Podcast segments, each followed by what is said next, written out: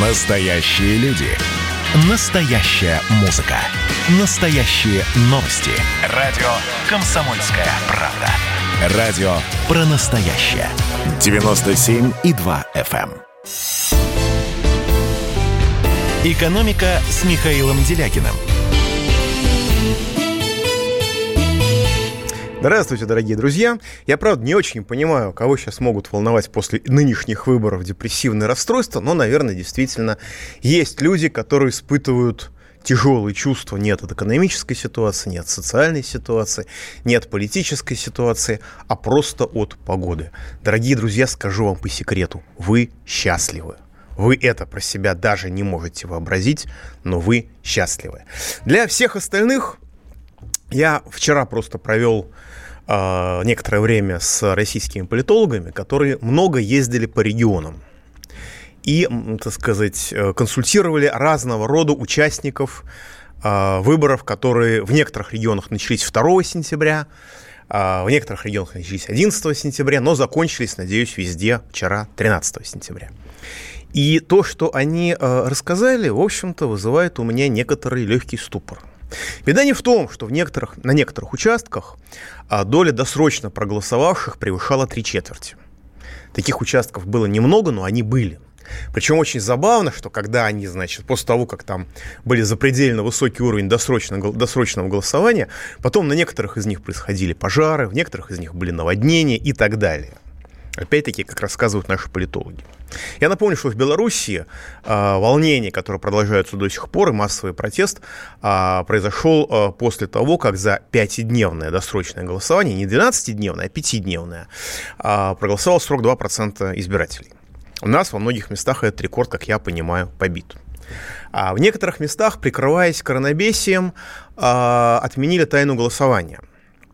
То есть э, не было кабинок, и более того, когда человек ставил галку, за ним стоял специально обученный, судя по всему, человек, который интенсивно ему заглядывал через плечо, оказывая тем самым психологический пресс. пресс. А в некоторых регионах было зафиксировано, что люди массово отказываются после голосования признаваться, как же они проголосовали. Это можно трактовать по-разному, что люди боятся репрессий, даже если так сказать, э, социологи что-то про них не то скажут. А может быть, люди были принуждены голосовать за Единую Россию, но им стыдно в этом признаться. Бог узнает. По крайней мере, в этих регионах экзит-полы примерно в этом регионе экзит-полы примерно соответствовали итоговому объявленному результату.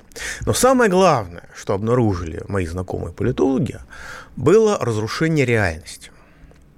То есть и данные, которые сообщали представители власти, и данные, которые сообщали различного рода социологические группы, и данные, которые сообщали разного рода наблюдатели, они просто не стыковались друг с другом от слова «никак». И у моих знакомых политологов возникло ощущение, что э, отказываются говорить правду все – и представители власти по одним причинам, и люди, которые голосовали по другим причинам, и, соответственно, те или иные аналитики, которые участвуют в тех или иных околовластных или околопротестных позициях тоже. И это, на самом деле, наверное, самое сильное мое впечатление от, этой, от этих выборов. Разрушение реальности как таковой. Потому что раньше можно было обсуждать ситуацию в рамках каких-то конвенциональных, так сказать, рамок. И э, все, кто обсуждали реальность, они сходились ну, в каких-то базовых основах. А дальше по-другому трактовали те или иные оценки. А сейчас есть представители, грубо говоря, власти, у них одна реальность. И есть люди, которые спрашивают, а кто, где те 82%, которые проголосовали за губернатора, когда я ни одного такого не знаю? И это другая реальность. Реально, совершенно другая. И поэтому у меня к вам вопрос. Верите ли вы в реальность результатов трехдневного, а в некоторых случаях 12-дневного голосования, которое нам уже в принципе объявили? Если вы верите в реальность объявленных результатов голосования, звоните 8 495 637 65 19. Если вы не верите в реальность объявленных результатов, что они отражают мнение народа, звоните 8 495 637 65 18. То есть, еще раз, если вы верите, что объявленные результаты голосования отражают мнение народа, 8 495 637 65 19. Если вы не верите в том, что объявленные результаты голосования отражают мнение народа, считаете, что они их не отражают, 8 495 637 65 18. Потому что э, то, что я слышу вокруг, это или рассуждение, с одной стороны рассуждение, как славно Единая Россия нагнула и замочила всех, а с другой стороны, это такое растерянное рассуждение о том, что, ну, а как можно вести диалог теперь с этой властью, оставаясь в рамках закона, когда инструментов диалога больше не существует. Когда вы можете обсуждать, где поставить скамеечку во дворе, и это, это, это обсуждается. А вот э, когда уже стоит вопрос чуть более масштабный, например, что неплохо было бы делать ливневую канализацию, а не воровать на ней, это обсуждать уже категорически нельзя, и любые возможности коммуникации по этому поводу уничтожены даже в таком цивилизованном месте, как, насколько я могу судить, Москва. Давайте примем звоночку. Николай из Московской области, вы в эфире. Э, добрый день, многоуважаемый Михаил Геннадьевич. Услышав э, в новостях после окончания трехдневного голосования победные реляции функционеров «Единой России», объясняющие их победу тем, что учли ошибки прошлых выборов, вспомнились сразу две вещи. Как в прошлом году за месяц или два до освобождения Медведева от занимаемой должности все СМИ уверяли, что по всем опросам 78 или даже 87% населения одобряет деятельность его правительства, а значит и партии «Единая Россия». И недавний номер аргументов и фактов, где на, э, на целой странице список взяточников и вороватых э, э, казнокрадов во властных структурах, которых э, ну, многие, наверное, из, из этой же партии. Михаил Геннадьевич, объясните чудесный феномен. Почему так слепо и уперто наш народ голосует именно за дискредитировавшую себя пенсионной и прочими реформами, э, реформами партию? Вы знаете, я как-то не уверен, что наш народ за нее голосует. То, что считают, да, безусловно. Но вы же понимаете, сейчас уже появился новый термин. Когда-то в Питере был ночной губернатор, ну, такой, считал, что это глава тамошних бандитов, который обладал властью значительно большей, чем э, господин Собчак, тогдашний губернатор. А у нас после этого, так сказать, трехдневного голосования с ночами, в течение которых неизвестно, что происходило с этими бюллетенями, ну, то есть для большинства известно что, но мы не можем это сказать. Да, иначе мы пойдем все, э, так сказать, по уголовному кодексу, по статьям. А у нас появилась ночная партия, насколько я могу судить. У нас появилась ночная власть. И это, вы сказали, три дня, это только в некоторых регионах, а, скажем, в Нижнем Новгороде, в Самаре, не самые маленькие, а, так сказать, населенные пункты, там 12 дней было голосование. Так что я совершенно не уверен, что граждане России а, действительно голосовали так, как нам объясняют, вернее, как их считают. Да, значит, наш студийный номер телефона 8 800 297 02. Звоните, пишите WhatsApp и Viber плюс 7 967 297 02. И э, тут многие занимаются, так сказать, э, конспирологией, чтобы не сказать криминологией или кремля, кремлялогией. Э, и говорят, что, вот знаете, а вот если единая, если, ну, как бы такой был замысел, что если Единая Россия а, наберет не, так, не такой хороший результат, как хотелось бы, тогда выборы можно было бы проводить и в сентябре. А если а, результат был бы такой, какой хотелось бы властям, ну тогда выборы будут досрочные, потому что что стесняться. И опять-таки поддержка может в любой момент закончиться. Но э, я не уверен на самом деле, что эти результаты будут признаны победными. Потому что с трехдневным, а то и 12-дневным голосованием со снятием э, в ряде регионов всех и всяческих э, популярных людей не из «Единой России». В Костроме сняли вообще тишайшую партию социальной защиты, если я правильно ее называю. А в этих условиях э, любой результат «Единой России», который был бы ниже фольклорных 146%, мог бы считаться полным провалом. Поэтому я не знаю, как администрация президента оценит эти результаты. Давайте примем еще звоночку. Владимир из Красноярского в эфире. У вас там нашествие тли. Она тоже спасается от Единой России? Может быть. Здравствуйте. Здрасте. Я насчет вот тоже голосования это сомневаюсь, потому что вот на дачах, вот, допустим, много живут и убираются, как бы, я думаю, тоже не голосовали и так далее. И суть до дела, что не, не сделать ты, никто тебе не поможет.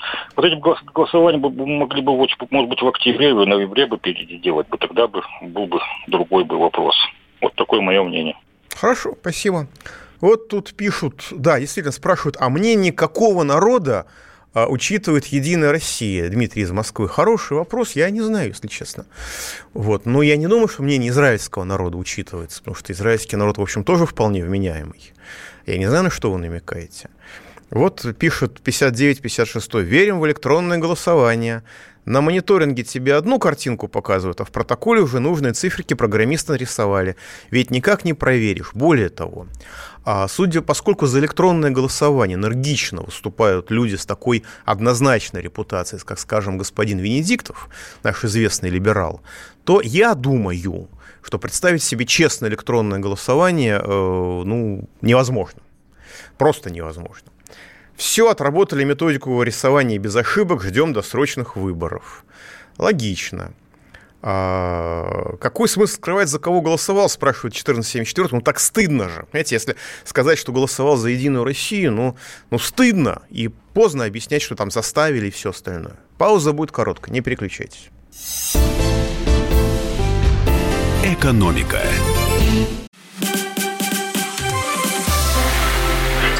Было начало. Это действительно история, которая будоражит. Так вся страна обалдела.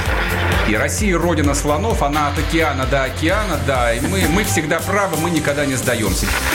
И самое главное, что же будет дальше? Комсомольская правда. Это радио.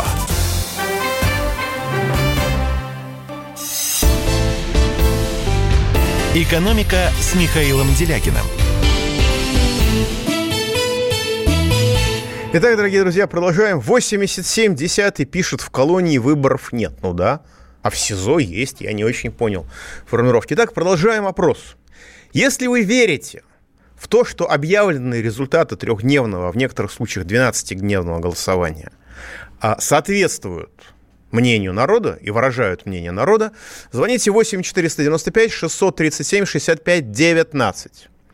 Если вы не верите в то, что а, объявленные результаты голосования отражают реальное мнение народа, 8 495 637 65 18. То есть, грубо говоря, верите в честность объявленных результатов последние числа 19, не верите, последние числа 18. Голосование продолжается. Наш студийный номер телефона 8 800 297 02. WhatsApp и Viber плюс 7 967 и тоже удивительно 297 02. Всякий раз удивляюсь этому совпадению. У нас звоночек. Василий Электросталь в эфире. Да, здравствуйте, Михаил Геннадьевич. Здрасте. А, второй вот раз к вам дозваниваюсь. Еще одна маленькая история с одним вопросом. А, я не следил за тем, как конкретно проходили Майданы, поэтому вот только недавно узнал, что на многих из них на улице ставили пианино, и пианист играл для создания настроения. А, я вот вспомнил фильм 1978 года с Пьером Ришаром «Побег», а, где есть сцена студенческих волнений – и там вот тоже специально вытащили пианино, причем там подчеркивалось, что это оно не просто оказалось на улице. Вопрос. Студенты вытащили это пианино. А, ну, вопрос, это вот э, конвергенция, э, когда в одинаковых условиях приходят одинаковые идеи, или же все-таки методичка? Вы знаете, э, может быть так и так. Потому что самый первый раз, по-моему, пианино на фоне руин и пожарищ появилось, я могу ошибиться, в одном из наших советских фильмов про войну, чуть ли не кинофильм «Освобождение». Там в каком-то немецком городе значит, сидит пианист, на улице, сидит танкист на улице, подбирает мелодию, вспоминая э, старую э, довоенную жизнь. А, и это, на самом деле, это действительно был такой факт, были такие фотографии военные и военные корреспонденты это снимали. Причем это была не одна такая фотография. То есть это есть, естественно, какое-то свойство человеческой души. А с другой стороны, есть методичка, есть технология, она отработана. Я думаю, что когда в Америке начнется гражданская война или что-то вроде этого, если начнется 4 ноября, то мы увидим соответствующие а, кадры э, тоже, наверное. Вот, а, значит, я хочу сейчас зачитать письмо, которое мне показалось очень важным. Потому что вы меня спрашиваете, а что вы так ругаете государственную власть? Лучше расскажите про а, экономику. Вот я вам сейчас расскажу про, зачитаю письмо, которое мне кажется важнее экономики, вместе с тем экономики касается. Мне много разных писем от вас приходит, а наиболее значимые я для вас зачитываю. Я такой-то, такой-то, по национальности татарин, мне 45 лет, живу в Узбекистане, город Ташкент.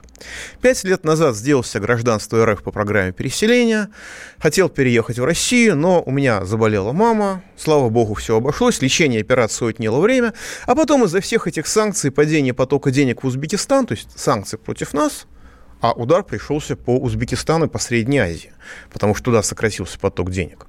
Цены на квартиру упали настолько, что на проданные от квартиры деньги я мог бы купить в России только однокомнатную квартиру. Сами понимаете, жить в однушке с мамой как минимум год без работы – это не есть хорошо. Для переезда рассматривал города-миллионники, кроме Москвы, потому что, так сказать, на Москву денег не хватает. Так я застрял в Узбекистане.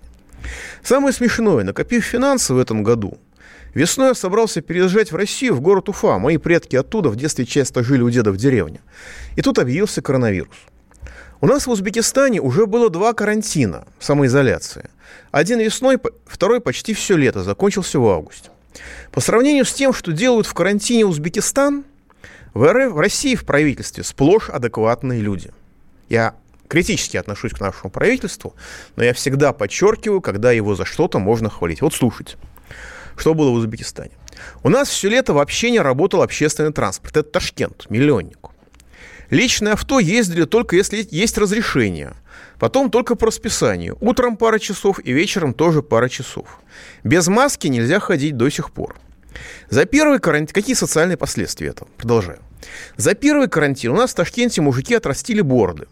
За второй началась пропаганда ислама. Типа вирусом заражаются те, кто не носит хиджаб. Ко мне с такими делами не подходит, я светлый блондин, узбеки не могут отличить меня от русского. Я атеист или что-то близкое к этому. В карантине нас начали учить девушек в коротких шортах уму-разуму, хватая их за мягкие места. Некоторых избивали. Цены выросли на продукты. Одежда в основном дешевая, некачественный ширпотреб продается в три дорого. Народ обнищал. Я уже шестой месяц на удаленке. Я уже понимаю, что так не должно быть. Мне повезло, что платят, а сколько вообще остались без, без ничего. Выделили помощь, ее сразу растащили по своим.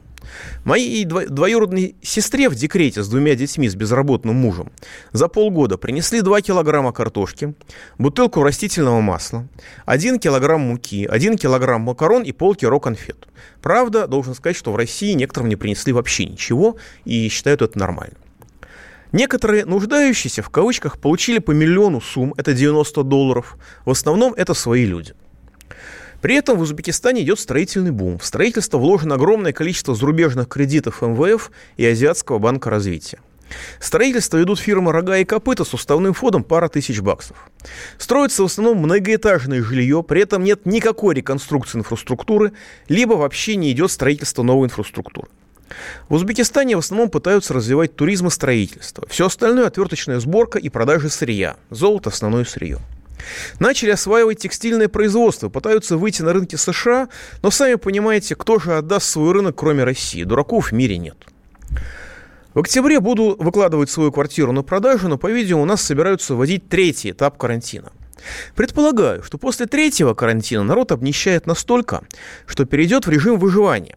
И когда откроют границы, миллионы гастарбайтеров на перегонки – это буквальное выражение. Если вы летали с узбекскими гастарбайтерами, то вы поймете. Помчаться в Россию на заработки. Но так как и у вас сейчас там не сладко, то эти миллионы из-за отсутствия доходов начнут вести себя не совсем адекватно. Я читаю, как написано, я читаю дословно. Как следствие отсутствия работы, Узбекистан не получит подписки, подпитки в виде переводов денег. А, и многие вернутся в Узбекистан. А еще, скорее всего, кредитора попросят вернуть кредиты. И еще если год засухи, то это дестабилизирует сперва Узбекистан, а потом и всю Среднюю Азию. И вся эта толпа нищих, озлобленных, попрет в Россию. Вам покажется детским садом то, что происходило в Европе с неграми и арабами. А... Ни на что не жалуюсь, ничего не прошу, вопросов у меня к вам нет. А, просто информация для вас может пригодиться. Я думаю, что эта информация полезна и для каждого из нас, и поэтому я делюсь этой информацией с вами. Особенно в свете того, как наши правоохранительные органы сейчас собираются осуществлять новую а, реформу миграции, которая, насколько можно судить, качественно упростит миграцию потому что э, будут вместо бумажных документов электронные, и можно будет переоформ... менять цель визита прямо на территории России, то есть приехал в качестве туриста, а потом уже в России, значит, переоформился, что я хочу здесь работать. Да, будут брать э, вперед за какое-то время, может быть, будут брать вперед э, подоходный налог, но э, в целом общая идея, общее настроение в нашем недобросовестном бизнесе, в нашей либеральной среде, что нужно упростить въезд мигрантов в Россию, потому что слишком, как я понимаю, много, много русских здесь все еще осталось. Давайте примем звоночку. Татьяна из Москвы, вы в эфире. Алло, здравствуйте. здравствуйте. Михаил Геннадьевич, здравствуйте. Э, Михаил Геннадьевич, вы точно сказали насчет, э, что мы счастливы. Во всяком случае, я когда слышу эфир «Комсомольской правды» с Михаилом Делягиным, я счастлива. Спасибо большой. Вопрос можно? Теперь вопрос. Скажите, пожалуйста, знаменитая э, ФРС, Федеральная резервная mm-hmm. система, mm-hmm. и наш монетный двор. Скажите, пожалуйста, чем она так отличается? Почему они говорят, что это частная лавочка, которая никому не подчиняется? Понятно. Значит, Федеральная резервная система а, это уникальный случай, а, это а, частная организация, которая выполняет функции государственного банка. Впервые это было в Англии в конце 17 века, когда Банк Англии был создан как частная контора, а потом это было воссоздано в виде Федеральной резервной системы. У нас э, Банк России – это э, орган государственного управления по Конституции. Ну, то, что никто в правительстве, никто в самом Банке России эту Конституцию во внимание не принимает, судя по их действиям, это другой разговор. Но Банк России является органом государственной власти, и президенту Российской Федерации подчиняется беспрекословно. А, по крайней мере, более дисциплинированно, чем правительство Российской Федерации. А в Соединенных Штатах Америки Федеральная резервная система действительно, она э, зависит от президента и прислушивается к нему, но формально и во многом реально она независима. Трамп сейчас взял ее под контроль, и я боюсь, что мы увидим в ближайшее время, как она этот контроль с себя будет сбрасывать. Вот. А, так, ваши вопросы. Спасибо за правду. Вас не преследует власть. 7144. Спасибо за заботу. Как-то я этого не ощущаю. Я думаю, что она стесняется момента, когда она меня догонит. А, а что, у партии программы чем-то отличаются? Да, у некоторых партий разные программы. Почитайте, например, программу Прилепина, вы там много интересного про аборты и про семейную жизнь узнаете. А, подскажите, как можно связаться с, помощник, с помощницей Андрея Аркадьевича по ком проектам. Уважаемая помощница Андрея Аркадьевича, позвоните, пожалуйста, в студию и расскажите, как с вами можно связаться. Последнее голосование, на которое я ходил, это голосование по Конституции. Больше не, на, не пойду ни на какие выборы после ареста Платошкина и Быкова из Красноярска 51-17. Я вас вполне понимаю и боюсь, э, возразить вам мне нечего. Пауза будет короткой. Не переключайтесь. Экономика. 2020 год перевернул жизнь каждого. Что будет дальше, не знает никто. Мы не предсказываем, мы предупреждаем. Будущее может оказаться гораздо более опасным, чем настоящее. И все эти угрозы человечества прямо сейчас создает своими руками. Премьера на радио «Комсомольская правда». Слушайте новый проект «Мир дикого будущего». 10 фантастических аудиорассказов. 10 предупреждений о том, в каком мире мы можем проснуться уже завтра. С 14 сентября в 22.00 по московскому времени. «Экономика» с Михаилом Делякиным. Итак, дорогие друзья, продолжаем голосование. Если вы верите в то, что объявлены результаты выборов соответствуют волеизъявлению народа, то есть если вы верите в честность объявленных результатов и соответствие их воле народа, звоните 8 495 637 65 19. Если вы не верите в то, что объявленные результаты соответствуют, выражают волю народа, то есть вы не верите в честные выборы, в честность этих выборов, 8 495 637 65 18 еще раз, последние, последние числа. Если вы верите в честность под, выборов, подсчета голосов и в то, что эти выборы отражают мнение народа, последние числа 19. 8 495 637 65 19. Если вы в это не верите и считаете, что объявленные результаты не выражают волю народа, 8 495 637 65 18. Последние числа 18. 0101 спрашивает, будет ли Делягин Михаил Геннадьевич выдвигать свою кандидатуру в президента России. Уважаемый коллега, количество дырок в моей голове меня в настоящее время вполне устраивает. Поэтому выдвигать свою кандидатуру я не буду. Да? Если я, я понимаю, что на некоторых я произвожу впечатление идиота, но, наверное, не до такой же все-таки степени. А может, на всем единороссами дружно стать? Спрашивает 27-26. 26. Ну, 27-26. А вы сначала, мое личное мнение, вы сначала попробуйте сменить ориентацию, но если не политическую, то хотя бы сексуальную. Если получится и понравится, тогда можно идти в Единую Россию, но это мое сугубо личное оценочное суждение. 1573 пишет, а у нас в Нижнем Тагиле были местные довыборы, меньше 16% явка. Ну, что я могу сказать, 1573? Это Урал, у вас даже единороссы честно не стали, так сказать, накручивать явку и э, делать вбросы. Молодцы, молодцы единороссы из Нижнего Тагила. Честные люди, насколько я могу судить, отсюда из Москвы. Э, так, давайте звоночек примем. Андрей из Москвы в эфире. Здрасте. Здрасте. Э, у меня вот такой вопрос, или вернее просьба. Поскольку мы продолжаем находиться в ВТО, и это наносит, продолжает наносить ущерб в экономике, не могли бы вы, пользуясь вашими связями «Справедливой Россией», сделать так, чтобы они устроили слушание в Госдуме по этому вопросу, а в качестве экспертов со стороны противника ВТО пригласили вас, Хайзена и Кричевского. Вы знаете, если даже э... после... Понятно, спасибо большое. Э, слушаний было много, в том числе по этому поводу. А, правительство Российской Федерации игнорирует мнение, с моей точки зрения, не только народа Российской Федерации, но и разного рода экспертов. Что касается э, Государственной Думы, там конституционное большинство есть у Единой России, которое чихать хотело на мнение всех остальных партий. И э, пока народ России это терпит, э, на него будут плевать с высокой колокольни, по моему сугубо личному мнению. Кстати, как работает Единая Россия? Вот мне тут сообщают новости из Забайкальского края. Совершенно замечательно.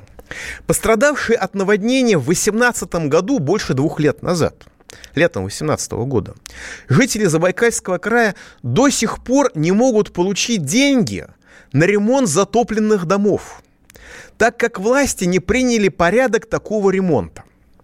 Более того, работа над тем, чтобы разработать порядок ремонта затопленных домов – началась только в апреле 2020 года с почти двухлетним опозданием. Об этом сообщили в пресс-службе регионального министерства строительства. Это не эхо Москвы, не Государственный департамент, не Радио Свобода сообщает. Это Министерство строительства Забайкальского края официально информирует, что наводнение было летом 2018 года, ну а разработка порядка ремонта после этого наводнения, началась в апреле 20-го. Кто не нравится, тот экстремист типа того, будем сажать, насколько я могу судить. Жители города Шилка этим летом пожаловались, что в течение двух лет не могут получить деньги на ремонт поврежденных наводнением домов. Кроме того, некоторым пострадавшим отказали в компенсациях за потерю животных урожая. При этом краевые, краевые власти говорят, что они ни при чем. Они до 2020 года в течение двух лет подряд запрашивали у муниципалитетов данные о пострадавшем в результате наводнения жилье. Но соответствующий список в 116 семей за эти два года предоставила только одна единственная администрация города Шилка. На ремонт жилья по оценкам требуется почти 13 миллионов рублей, ничтожная сумма. Но деньги не выплачены никому вообще – Потому что порядок осуществления мероприятий по ликвидации последствий чрезвычайной ситуации проходит процедуру согласования. В пресс-службе Министерства строительства Забайкальского края заявили, что согласовывать документ должны не только региональные, но и федеральные органы власти. А когда эта процедура должна закончиться, сообщать отказались. То есть, еще раз, а, как я понимаю, в Забайкалье везде власть Единой России. А краевые власти обращаются к муниципальным. Там наводнение, люди пострадали, кто-то погиб. Ребята, какие у вас потери, что вам возмещать? Из всех пострадавших населенных пунктов на призывы краевых властей рассказать, на что нужно выделить деньги, откликнулся один единственный город. Но этому одному единственному городу не дают ничего, потому что порядок выделения денег два года проходит процедуру согласования. Вот э, это единая Россия. Кушайте. Ряд СМИ информационных порталов Саратовской области обнародовали, дан, обнародовали данные, они пишут о неэтичных, вообще совершенно фантастических высказываниях лидера местных единороссов, некой госпожи Ковинской. На совещании в районной администрации обсуждалась ситуация с безработицей в результате коронавируса. Зам главы администрации э, Вольского района рассказал о численности безработных, размере пособия. По указу президента России это пособие на безработицу, если вы докажете, что вы безработный, 12 130 рублей в месяц. И может быть больше при наличии несовершеннолетних детей. Глава единороссов Ковинская заявила буквально следующее. Цитата по местным медиа. Так зачем же им работать при таких-то выплатах? Сначала надо им работу предлагать, а если не захотят, значит нужно лишать их всех пособий. А у нас очень гуманное государство. Вместо закона о тунеядстве им всем пособия платят. То есть, понимаете, 12 130 рублей для этих единороссов это что-то запредельно высоко. Это источник тунеядства. Практика показала, что у чинуш в таких случаях обычно две отмазки. Во-первых, мои слова были вырваны из контекста. И во-вторых, я совсем не то имел в виду, а вы все дураки убогие, подразумевается. Вам просто не хватило понять ту высокую мысль, которую я озвучила. Чинуша решила зайти с козырей и применила сразу обе отмазки. Она заверила, что только призывала помочь гражданам с подбором постоянных, постоянной работы. Цитирую дословно. «Опубликованная фраза была вырвана из контекста и не отражает сказанного мной». На совещание предложила усилить работу, чтобы помочь с трудоустройством. Не выступала за отмену мер социальной поддержки, а подняла важный для жителей вопрос – что касается своего собственного предложения лишить пособия тех, кто не соглашался на предлагаемые вакансии, Ковинская назвала это глупостью. Как я могу выступать за это? Выразила недоумение функционер, а, добавив, что наоборот подчеркивала гуманный характер государства. Реакция из комментариев. Браво! Очередная мадам Макарошки и государство ваш рожать не просила, блеснула глубиной своей мысли. Накажут или наградят? Есть подозрение, что просто переведут с одной блатной должности на другую. Может быть, даже госпожа из ядра соизволит извиниться, но дальше этого, надо полагать, дело не пойдет. Давайте еще звоночек примем. Валерий из Москвы в эфире. Алло. Здрасте. Я в эфире, добрый день. Спасибо большое вам за передачу. У меня про любые выборы есть единственный маленький такой вопросик. Смотрите, когда у нас последний раз четыре региона проголосовали за коммунистов, Элла Панфилова отменила эти выборы, и повторно коммунистов на эти выборы не пустили. У меня вопрос. Смотри, она сказала так, это было по всем каналам сказано, э, даже по маяку я слышал много раз, и по другим каналам тоже. Она сказала, что там были нарушения крупные, поэтому эти выборы полностью отменяются. Если она обнаружила крупные нарушения и не подала данные в прокуратуру, значит, она их покрывает, значит, она государственный преступник. Еще нужно судить, как можно ходить на выборы, когда у нас такая выборная власть, которая преступна. И прокуратура куда смотрела? Ну, Почему знаете, она это все не а, увидела? Понятно. Ну, у нас прокуратура не видела, что типа у нас губернатор одного из регионов России убийца, якобы. И только когда он начал там проводить какую-то политику неугодную Единой России, это разглядела. А так он и депутатом был полтора десятилетия, и карьеру делал. Так что, что видела генпрокуратура, это немножко, по-моему, смешной вопрос. А с другой стороны, я не слышал про эту историю, честно говоря, но если это так, я могу по-другому интерпретировать высказывание господина, госпожи Панфиловой. Если КПРФ победила, то это нарушение, которое нужно немедленно исправить. По-моему, вполне логичный подход. Если побеждает не Единая Россия, или если побеждает не то, что согласовано в каких-то высоких кабинетах, если народ все-таки добивается выражения своего мнения, но я вполне допускаю, что для наших чинуш это грубейшее нарушение. Прокуратуре придраться не к чему, потому что формальный письменный закон не нарушается. А так это нужно, так сказать, пересмотреть и все заново, это нарушение для них возможно. Напоминаю, что у нас продолжается голосование. Если вы верите в то, что результаты объявленные выборов соответствуют воле народа, 8 495 637 65 19. Последние числа 19. Если вы не верите в то, что объявленные результаты соответствуют воле народа, звоните 8 495 637 65 18. Последние числа 18. Голосование идет. 0555 спрашивает, почему рубль нельзя заменить долларом. По той же причине, по которой ваш паспорт нельзя заменить американским паспортом. Говоря вкратце. Пауза будет короткой, не переключайтесь. Экономика. И давайте мы сейчас э, проведем ну, достаточно объемную беседу про о нашем будущем, в котором теперь возможно все. Раз и сделали некий прорыв. Вот сегодня мы хотим поговорить, прорыв ли это, почему так много шума. Вся страна слышала об этом. Есть те, кто смотрят в небо и мечтают о звездах. Комсомольская правда. Это радио. «Экономика» с Михаилом Делякиным. 0101, вы тут упорствуете в своих заблуждениях, но зачем же так, Михаил Геннадьевич, у вас много тех, кто за вас бы проголосовал в президент, уважаемый коллега. Речь не идет о количестве людей, которые пойдут за меня голосовать. Речь идет о количестве людей, которые пойдут меня убивать чуть раньше, до выборов. Итак, подводим итоги голосования. Проголосовало на сегодняшний день 369 человек. 370. А, колоссальная высокая поддержка идеи честности выборов.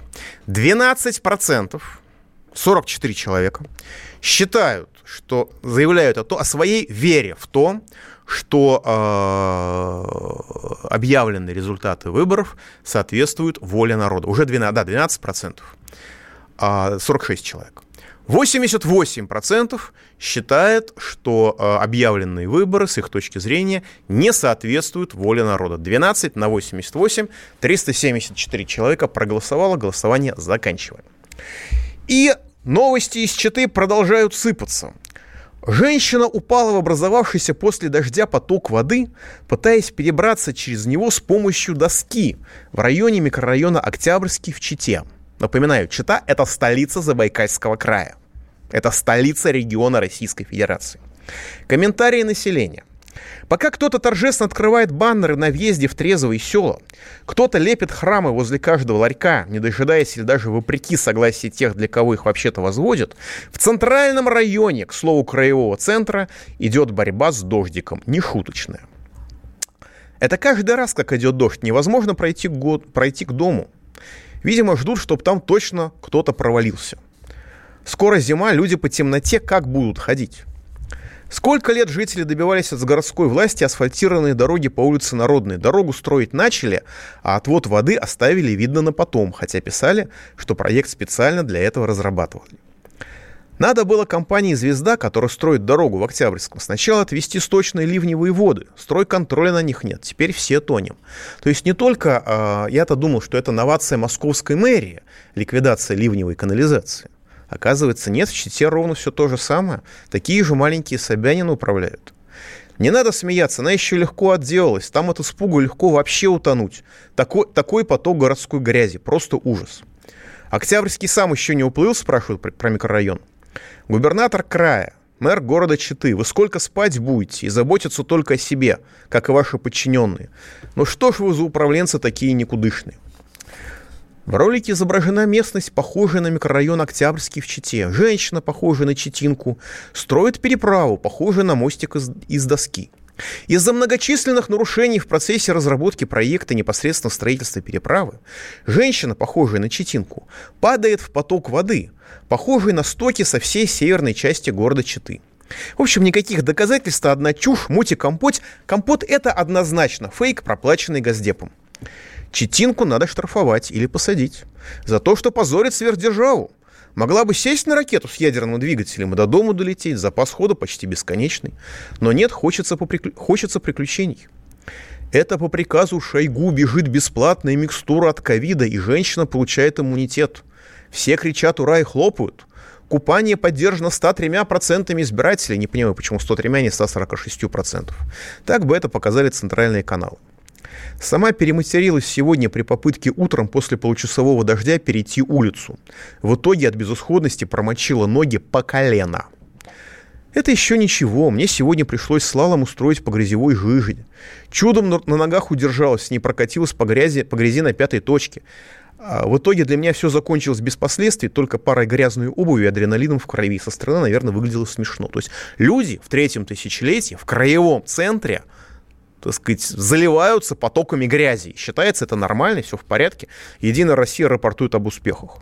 Шла я скучно домой, хоп и сплав, весело. А вообще полоса препятствий. Также и на улице Кайдаловской. В любой деревне такого нет, как у нас в Чите. А потом к телевизору, где все хорошо.